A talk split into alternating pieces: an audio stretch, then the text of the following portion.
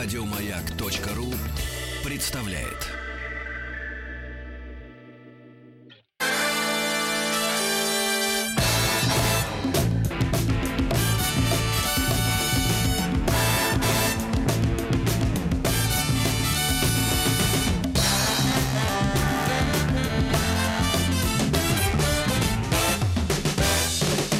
Вахтанг Махарадзе и Павел Картаев. Помогите! Что опять случилось у тебя? Э, немного театра в начале нашей передачи. Давай э, честно скажем, плохого театра.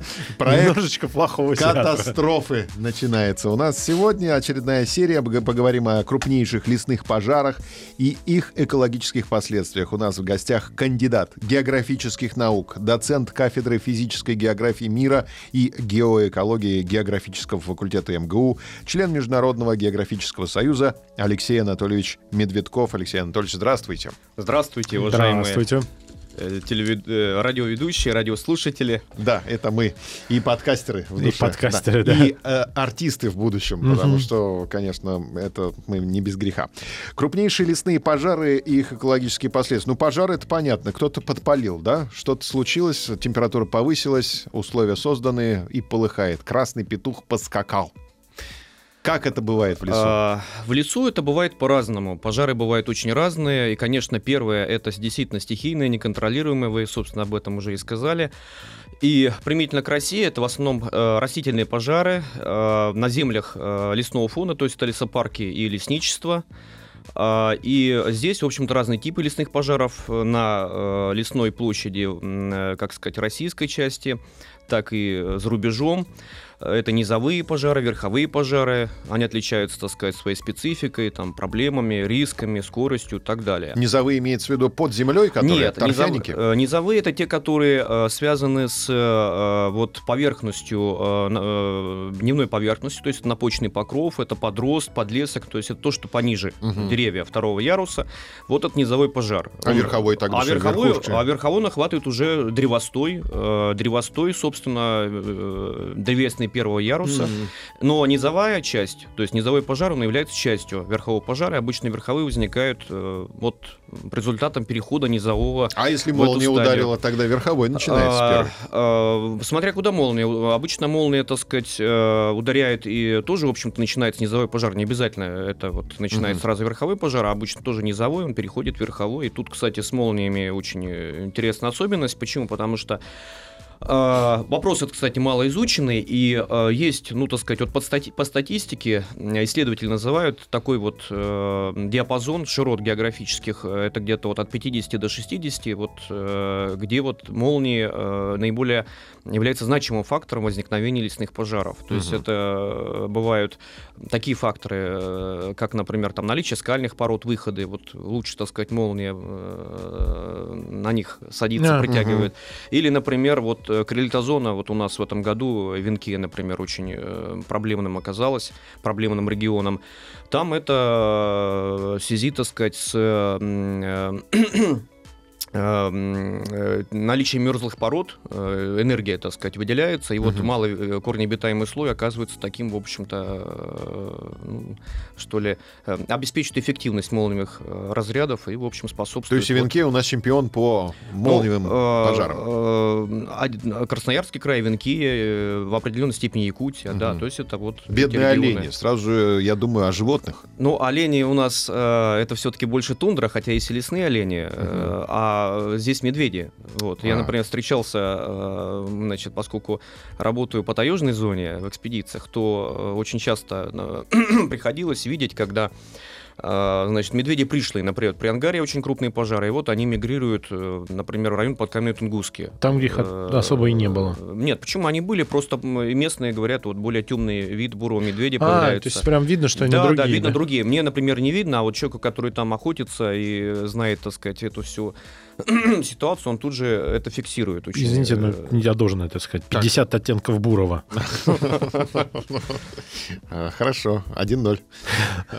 Забили. Так.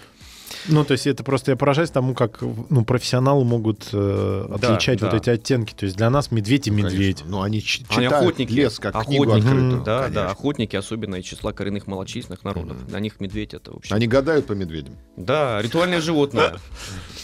Э, Вот. Да. Поэтому- Мы по гороскопам все, а тут по медведям. Да. Но опасность э, увеличивается для людей, для поселков, вот когда э, Ну, понятно, это объем они-то еще, так сказать, в панике несутся. в панике, еды-то, э, э, хотя и лето все-таки меньше, конкуренция, вот, поэтому вот выходят и к помойкам, и к поселкам. М.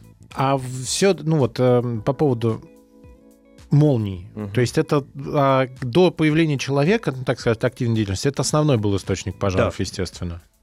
Ну, то есть это как бы естественные, Э, естественные, лесные пожары, да? да, естественный, э, природный, так сказать, один из природных факторов. Но я ведь знаю, что... э, и- давайте сейчас я вот то, что уточню вас, вы мне объясните, потому что я читал, э, ну, как бы если вынести человеческую деятельность за скобки, то, в принципе, лесные пожары, они нужны природе для того, чтобы обновлялся лес, э, ну, каким-то образом происходил постоянный, ну, такой некий круговорот. Или все равно это всегда, даже до человека, это была проблема для планеты, или все-таки...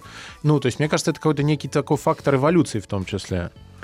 А, Я понял. Ваш вопрос я разделю на несколько составляющих. Значит, первое, да, а, конечно, лесные пожары имеют э, наряду вот с отрицательными последствиями, о которых мы еще, в общем-то, практически не говорили, а, и положительное. Да, это действительно лесовозобновление, и э, там, например, кедр там, или какие-то более продуктивные лесообразующие породы, так сказать, закрепляются и э, лучше себя чувствуют, поскольку калий э, это, так сказать, в условиях вот в тайге, да, там нехватка ми- ми- микроэлементного вот этого, отдельных микроэлементов, Мгм. в том числе вот э, значимых таких би- биофильных элементов, поэтому это плюс, то есть увеличивает зольность почвы, плодородие, и, конечно, способствует приросту биомассы и, так сказать, ну, в общем-то, развитию вот такому более интенсивному э, лесообразующих Мгм. пород. Это, Ну- это плюс.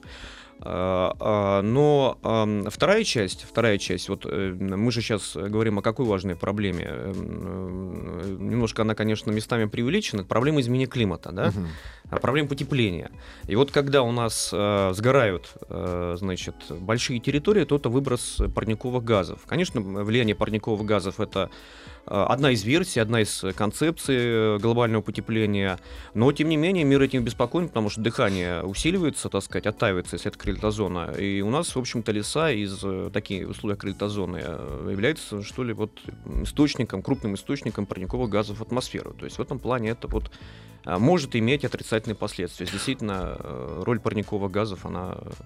А я, я сейчас тоже, Да, может да. быть, в- мы- как это, у нас у радиоведущих иногда каша в голове от обилия Мгм. информации. М, Я тоже знаю, что есть некая обратная история с парниковыми газами. То есть, что когда лес умирает, а, ну, то есть э, тем, что сгорает, он же не полностью сгорает, ну, не дотла обычно, то есть он как бы просто отмирает и а, в конечном э, э, итоге становится частью почвы. Ну, то есть перегнивший, не перегнивший, и таким образом как раз а, тот самый углерод, который ну, образует СО2 и СО, он консервируется в почве.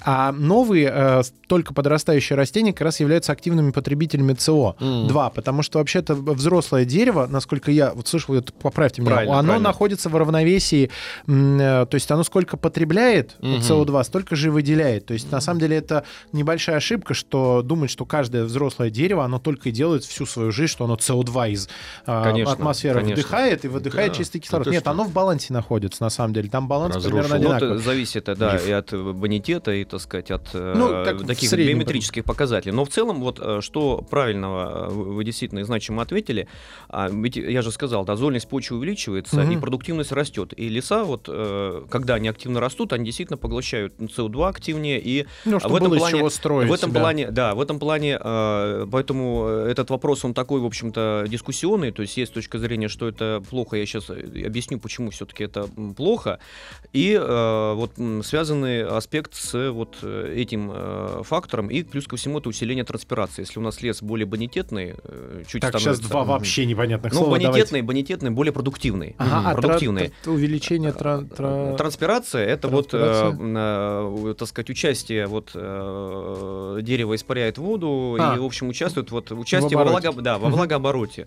Вот и по мере, э, чем он интенсивнее участвует, тем он э, сильнее влияет на климат климат в лучшую сторону, да, то есть он его делает более, вот, ну, что ли, так сказать, стабильным. Здоровым. Да, да, да, более здоровым. Поэтому в этом плане, конечно, э, лес плюс. Но в чем минус, пока вот э, я, так сказать, не, не ушел в сторону, а ведь что такое э, гарь? Это источник э, сажи, так называемого черного углерода. И вот те леса, которые прилегают вот к Аркти- субарктике, так сказать, вот более к северным таким районам, это что?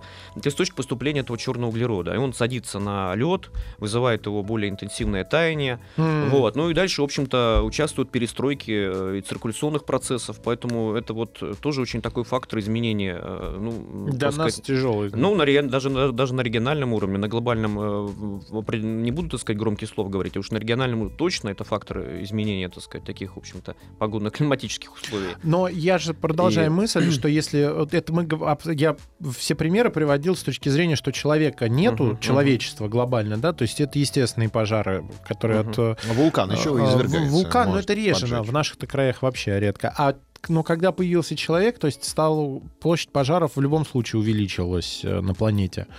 Ну, то есть, потому что я знаю, что 98% э, э, причин лесного пожара кроется в человеческой либо безалаберности, либо в человеческой деятельности.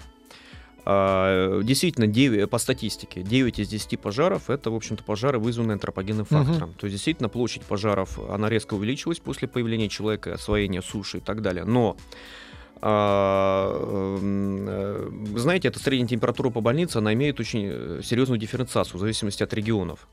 И поэтому вот э, недаром я сказал, что вот есть ареал, где молнии ключевым фактором являются, там доходит чуть ли до не- до 90% молнии источник, э, фактор пожаров, Мгм. вот, в, например, в некоторых районах Сибири. То есть это, в общем-то, Там и людей-то нету, да, да, пожар да, есть. да, да, да, да. Вот, поэтому здесь, в общем-то, вопрос уже эффективного, так сказать, обращения с этими э, лесными территориями, уже другой Мгм. момент. Что делать с животными? А, что делать с животными?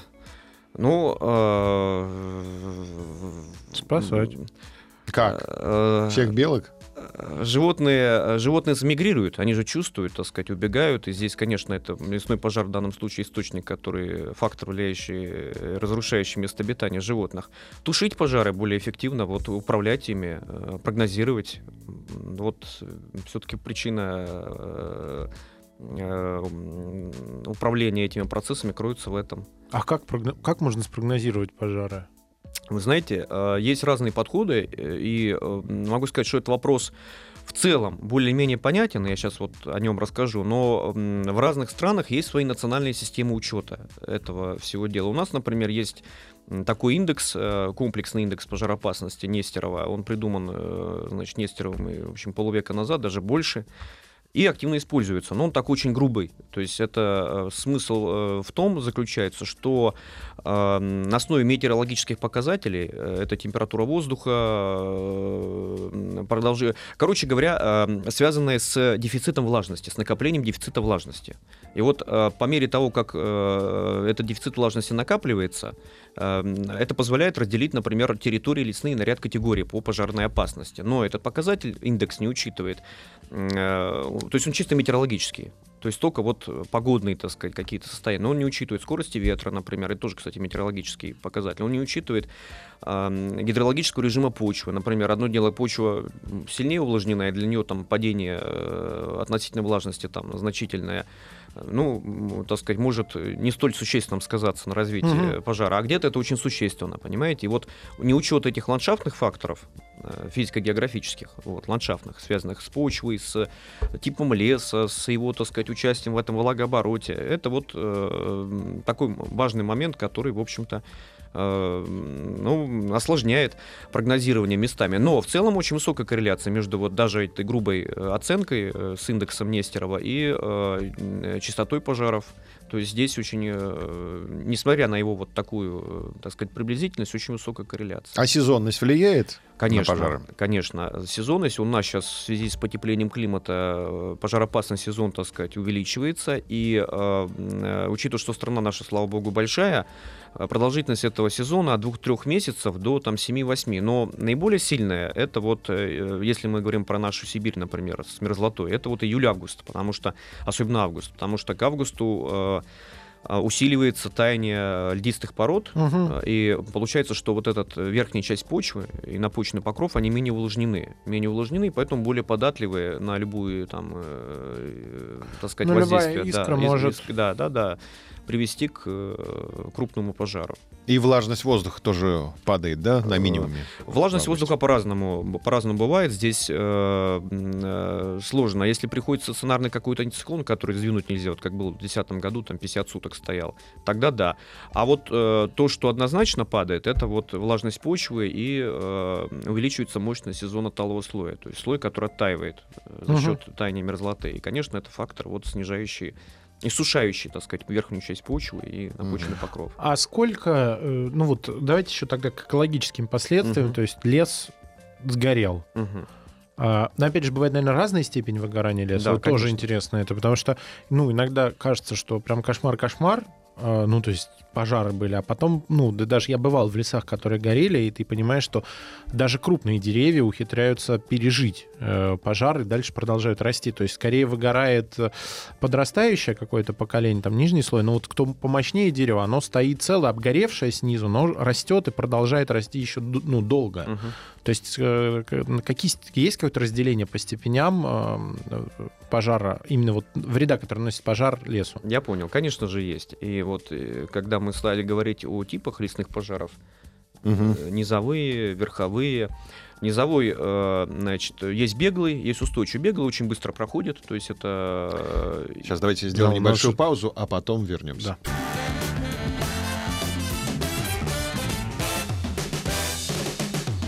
Вахтанг Махарадзе Павел Картаев.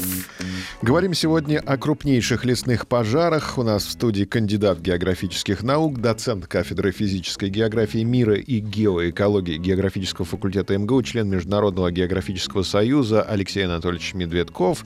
И мы остановились на... э, Типа по- повреждения на- леса. На повреждение леса, да. Насколько вообще лес может восстановиться после э, пожара. И наверняка есть какие-то степени да, повреждения леса. Есть какая-то шкала, да, по которой можно определить урон, ущерб, который на- нанес пожар лесу. Да, конечно. И, собственно, это связано с типом пожара. Если пожар, например, беглый, э, то есть достаточно быстрый, да, то низовой, он минимальное воздействие оказывает. Это в основном горят э, ну, какой-то вот э, сухостой, э, э, какие-то вот э, наиболее засушливые, наиболее такие, ну, например, лишайники какие-то, наиболее сухие, в общем-то, такие фрагменты напочного покрова.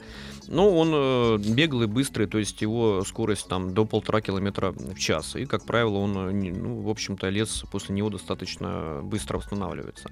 Есть среди низовых устойчивые, там уже, значит, и скорости значительно медленнее, и там, в общем-то, выгорает все, и подрост, низовая часть подрост, подлесок уже, э, значит, охватывает. Грибов не э, будет в ближайшие годы. Э, Ну, в общем, да, с грибами там проблема, и потом, в общем-то, он переходит в верховой. И вот верховой тоже есть беглый и, так сказать, быстрый, беглый и устойчивый, да, устойчивый. Вот устойчивый тогда, да, это вот после этого я был на таком, на такой гаре после устойчивого пожара. Там ничего не остается. Просто дотла. Просто, да, просто дотла. Такая абсолютно пепельная поверхность.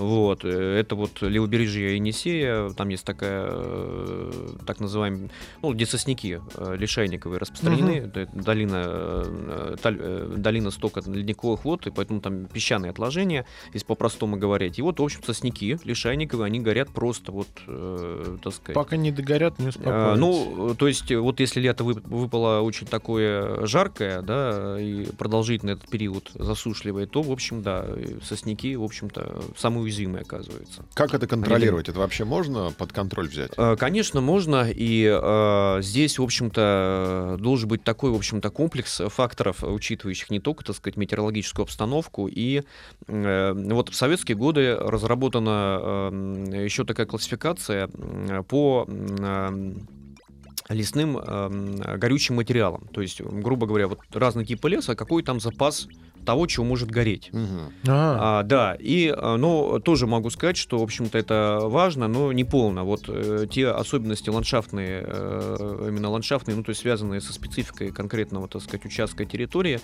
э, в комплексе, учитывая растительность и рельеф, оказываются очень важным. То есть это вот этот тип леса с транспирацией и э, экспозиция, то есть вот в какую сторону обращенный склон, например. Если он в сторону, например, юга-юго-запада, там э, наиболее прогреваемого, да, то Значит, такие места оказываются более, например, пожароопасными, и менее, так сказать, устойчивыми вот к таким э, периодам. Так что здесь учет именно вот э, должен быть еще и ландшафтных, э, так сказать, есть факторов модель- обязательно. модели надо дорабатывать. Да, модели дорабатывать, э, это все, так сказать, изучать, и э, много уже сделано, конечно. Вот, фундаментальные науки, к сожалению, тут э, расходятся вот, фундаментальное производственное. Вот, поэтому э, есть, например, вот за рубежом, э, если взять наших заокеанских соседей, у них центры мониторинга специальные есть, которые занимаются именно вот э, м, лесными пожарами. Это и в Штатах, и в Канаде. А мы Вот. сейчас к ним еще вернемся. Я почему к вопрос про повреждение леса Мгм. спрашивал, сколько восстанавливаться? Ну, вот этому пепельному лесу. Смотрите, э, по-разному. Опять Вот. же, тут, наверное, помощь человека и без помощи человека. А, значит, да, конечно, а, значит, вот если возьмем лиственницу, вот тоже зависит от породы, э, которая пострадала. Вот лиственница, она, а, ну, э, считается вот 30-50 лет, и, так сказать, вот лиственничный лес, э, лиственница самое распространенное древесное растение на территории России, ввиду, так сказать, вот, Мгм. экстремальных условий на значительной части нашей нашей страны. А другие, например, э, ну, так сказать, это вот э, тоже зависит от типа э, древесно, древесной породы. Ну, вот, значит, как человек может помочь, да, помочь как? Это вот облесение там, э, э, значит, м, э, пока э, укрепление, кстати, почвы, потому что в некоторых местах почва может после пожара очень сильно разрушиться, и там выйдет, выйдет какой-нибудь скальный грунт, и тогда... э, Леса д- вообще не будет. да, древесному очень сложно там нормальному пробиться будет, когда почвы нету, да, на чем расти-то. Есть такие, это какие-нибудь склоны, например, горные, вот, например, это очень актуально для Прибайкалия, Забайкалия, то есть там, где рельеф очень такой сложный, горный, Мгм. очень мозаичный. А, Вот. то есть, соответственно, если у нас нет леса, по почве нет, у нас, в принципе, начинает меняться климат. Э, Ну, региональный климат, да, региональный, да, да, да, да, конечно, это, поскольку лес очень важный э, такой э, климаторегулирующий фактор, конечно, безусловно. И не только климат меняется, меняется водный режим, например, меняется мутность рек, возрастает, кстати, после пожаров, потому что Животный мир меняется. Животный, конечно, мир меняется. То есть здесь, кстати, меняется, вот гарь это еще источник, ну, можно, так сказать, так обыденно сказать, источник такого химического загрязнения. То есть там увеличивается тяжело, количество тяжелых металлов, они высвобождаются из напочного покрова, которые были, так сказать, Мгм. там вот спрятано. ассимилированные, да, спрятанные. А, радионуклеиды, которые выпали когда-то из стратосферы антропогенные, там, э, вот, когда Ну, после случались... да, катастроф да, да, да, или пот- испытаний. Да, да, да, это все осаждалось, э, поглощалось на почвенный покрой, после пожаров это высвобождается и активно вовлекается, транспортируется, попадает, так сказать, и в водные экосистемы и так далее. А на, на месте сгоревшего леса всегда вырастает тот лес, который был до? Нет, э, не всегда. И здесь, э, опять же, это зависит от, э, и от стадии пожара. И, то есть, если он не просто, так сказать, сгорел, а если почва там, да, ликвидирована. Но если допустить, что все нормально, то идет сукцессия, то есть это вот возобновление постепенно. Сначала появляются там мелколиственные, например, это такой типичный случай. Потом мелколиственные уже меняются на какие-то там светлохвойные и так далее. Или наоборот, вот, кстати, сейчас у нас отмечается такое явление в сибирской тайге, когда вот э, учащение пожаров, лиственничники, да, э, уступают место более продуктивным, э, ну, более продуктивным для, имею в виду, тради- традиционного хозяйства, там, кедрачам, кедр, темнохвойные появляются. Конечно, для вот э, собирателей, например, это вот, э, Ну, когда лес благо. вырастет, да, это в этом плане это, это плюс. Вот, то есть, да, есть места, где замещается светлохвойная тайга на темнохвойную. То есть это такой процесс, вот, э, так сказать, противоборства этих лесообразующих пород и А я, сложный процесс. э, я так понимаю, что еще важно следить за лесом и наблюдать как раз за вредителями. То есть у меня я все- сначала возмущался, пока не знал, когда у меня по дороге на дачу э, несколько лет назад активно так порубили лес. Я думал, что очередные дачи строят будут. У меня расстройство было, потому что дорога красивая, это русско-можайский район, Мгм. и там, ну, там всегда ты ехал через этот крепкий сосновый лес, красота необыкновенная, что зимой, что летом. Потом вырубили все. А потом я увидел таблички, э, что боролись с этим, с краедом. Мгм. И, ну, сейчас там где-то посажены дерев- деревца, уже подрастают, начинает, а где-то все березняком как раз заросло, видимо, куда руки не дошли до Мгм. посадок. Вот. Ну, то есть это важно же в такие места находить и уничтожать до того, как... а, Это же источник по- пожароопасного материала, я так понимаю, умершие деревья. Да, это очень важно. И э, вот э, в центральной Сибири, в центральной России это вот караед, а, например, в сибирской тайге это шелкопряд. И вот Мгм. в связи с потеплением зона, так сказать, воздействия этого насекомого, она, в общем-то, расширяется. И, конечно, это угроза. И в первую очередь э, лучше горя... э, что горит? Это вот порубочные остатки, которые не убраны после лесо... лесозаготовок. И Мгм. вот как раз и такие вот леса, которые э, пострадали в результате нашествия вот этих самых вредителей. Да, Насколько, это эффек- источник. да. На- Насколько эффективна авиация в тушении пожаров? Авиация эффективна. Вопрос, э, на какой стадии, конечно, начинается тушение пожара. Вот. Если начинается раньше и сужается так называемая зона контроля, тогда, конечно, авиация очень эффективна и применяют, э, в общем-то, воду, там иногда смеси какие-то добавляют, которые, в общем-то, увеличивают промачиваемость, там, например, наповочного покрова, там, глубину и так далее. Вот, эффективная авиация, но, конечно, когда пожары уже достигают миллионов га, Мгм. тут, в общем, э, А какая там та- технология? Самолет взлетает уже с запасом э, воды? запасом или, воды. или это гидросамолет, который просто не совершая Черпает. посадку, он черпает, да. А, По-разному бывает. То есть тут э, есть э, и запасом уже летит, и есть, в общем-то, конечно, когда он запасы зарасходовал, где-то там какой-то крупный водоем, он, с, э, если другой тип самолета, да, то есть это же зависит от территории. Здесь, э, так сказать, Ну, Мгм. пополнить в основном Вот. вертолеты могут, потому что он же может зависнуть и... э, ну да, и А какие-то вот за- гидро, э, вот да. эти вот, да-да-да. Вот, А э, зависнуть над- над пожаром это разве небезопасно? Э, Нет, ну, ну, ну, так уж прям зависать над пожаром, это, э, так сказать, обычно э, э, э, пожар двигается в какую-то сторону, и вот, э, ну, так сказать, вот те материалы, которые сухие, вот их смочить, Мгм. вот, и как бы вот это тоже фактор, который, ну, так сказать, вот препятствие на Т- пути. То есть сбрасывается вода не на сам пожар, а вокруг, да, чтобы... И вокруг, да, потому что это очень важно. И, и, когда борются с пожарами, конечно, э, что делают еще? Пал встречный пускают. Э, Для чего? Для того, чтобы вот выгореть, э, выгорел этот вот напочный покров, подрост, и как бы они встретились, и, э, так сказать, А и гореть э, нечему И гореть уже. нечему, да, А, уже. хорошо, Поэтому так вот тут разные технологии есть, и- в зависимости от территории, от э, насколько она удалена, выбираются там разные, э, собственно, и самолеты. То есть иногда и- даже поджигают для того, чтобы Да, пожар да, да, да. остановить. это когда люди выбрасывают, например, вот э, в тайгу, да, и вот они должны выполнить там и минерализованную полосу какую-то, да, и взрывчатку применяют даже. Ух ты. Да, для вот, чтобы минерализованная вот эта полоса, она... э, Появилась. Да, Мгм. ну появилась, да, появилась, и, и сделают, делают встречный пал. Ничего себе. Вот, в ту сторону. Даже такие э, технологии. То Денис очень- Сергеевич, будешь себя плохо вести, очень, мы тебя э, выбросим в Но у нас был, в хочу все знать, приходил как раз э, м, человек, который именно пожарный, который Мгм. борется с... Он рассказывал тоже вот из первых уст в начале сезона, как раз летом, он рассказывал про то, вот как они в- м, воюют. Это действительно, ну, по-другому, как война, Мгм. это назвать невозможно. Мгм. То есть это действительно война опасная для них, э, тяжелая, потому что без еды бывает, говорит, остается несколько дней, ну, в окружении Мгм. практически. То есть пока там пробьются. Ну, то есть там действительно войсковые операции, но только как бы не против... Э, да, против стихии. То есть там штабы, планиро- Мгм. планирование.